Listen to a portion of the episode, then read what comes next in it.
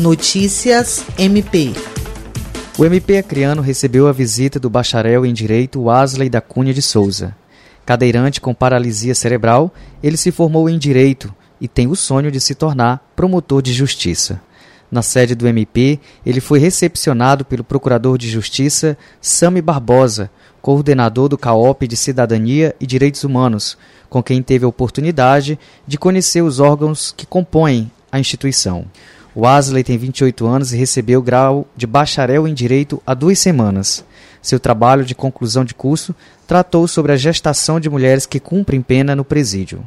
Com diploma em mãos, o Asley agora se prepara para passar no exame da OAB. Jaiderson Pérez, para a Agência de Notícias do Ministério Público do Estado do Acre.